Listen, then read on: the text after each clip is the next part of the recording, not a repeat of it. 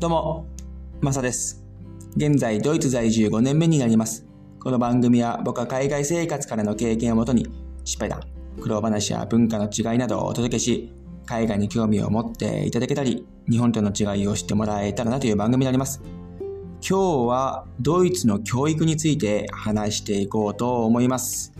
実は昨日フランクフルトに行ってきて、トークセッションを撮ったんですけども、これは僕がやってる YouTube チャンネル、マサライフチューブで、現地に住まれてる方々の意見を聞いたりとかということをやってるんですけども、昨日ゲスト、ちーちゃんという方に出ていただいて、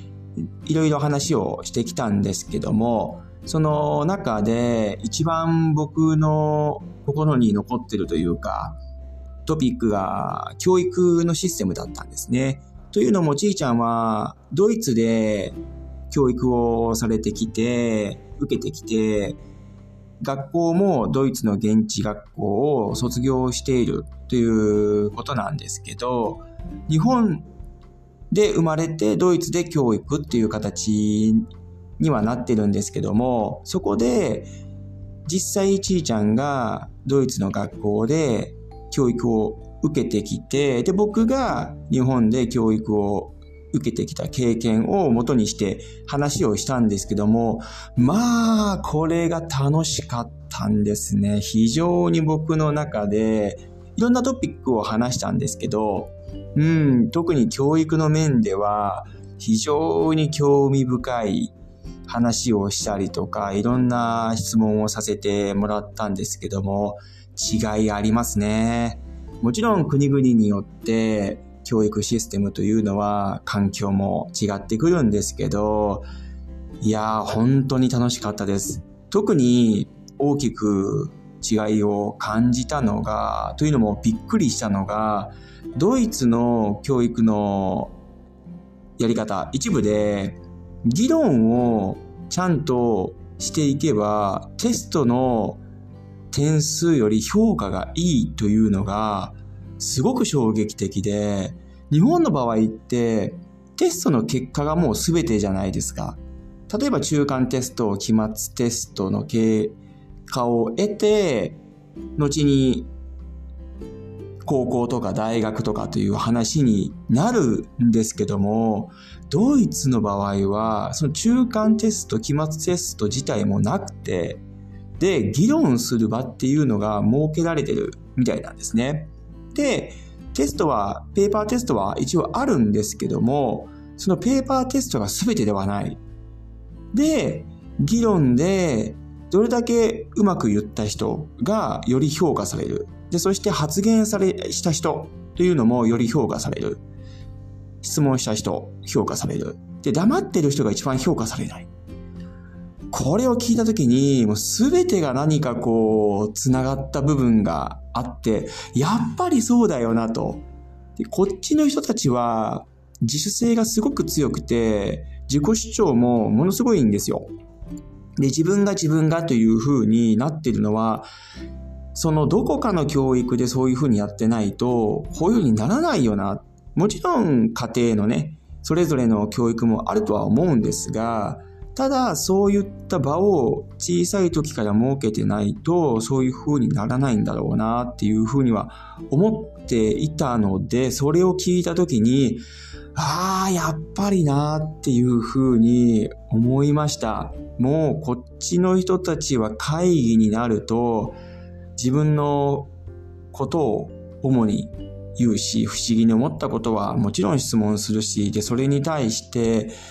えー、相手側はちゃんと対等に聞いて議論をするという形なんですけども質問した人議論を言った人悪いようには思わないですし反対に言ってくれた人に対してあああの時こうだったねあったねよかったよとかそういう話になるんですね。日本の場合はもう何かこう議論をした人に対して悪く思える思うケースってあると思うんですよ。上司の方がこう言ったからそれに対して反対の意見を私はこう思ってますみたいなことを言ったらその人が悪くとら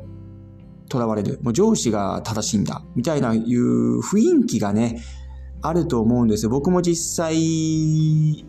系の企業では経験したんですけども、そういうことってあるんです。ただ、外資系の会社もみんなそうではないんですけども、ボスが言ったことに対して自分はこう思うよっていうことに対しては、ほとんど悪くはとらわれないと思います。僕もそうなんですが、自分の意見をしっかり言った上で話をして、じゃあ最終的な結論はボスが出す、上司が出す。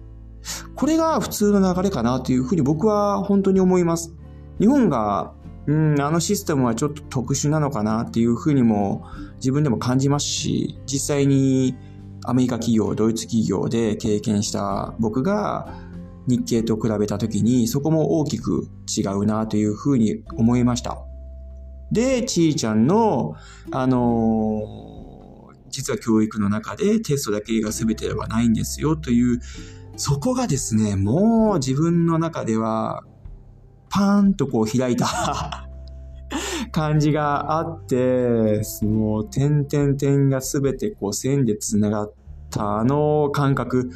うーん、なんかこう、やっぱり話してよかったなっていうふうに思いますし、本当にいろいろ勉強させてもらいました。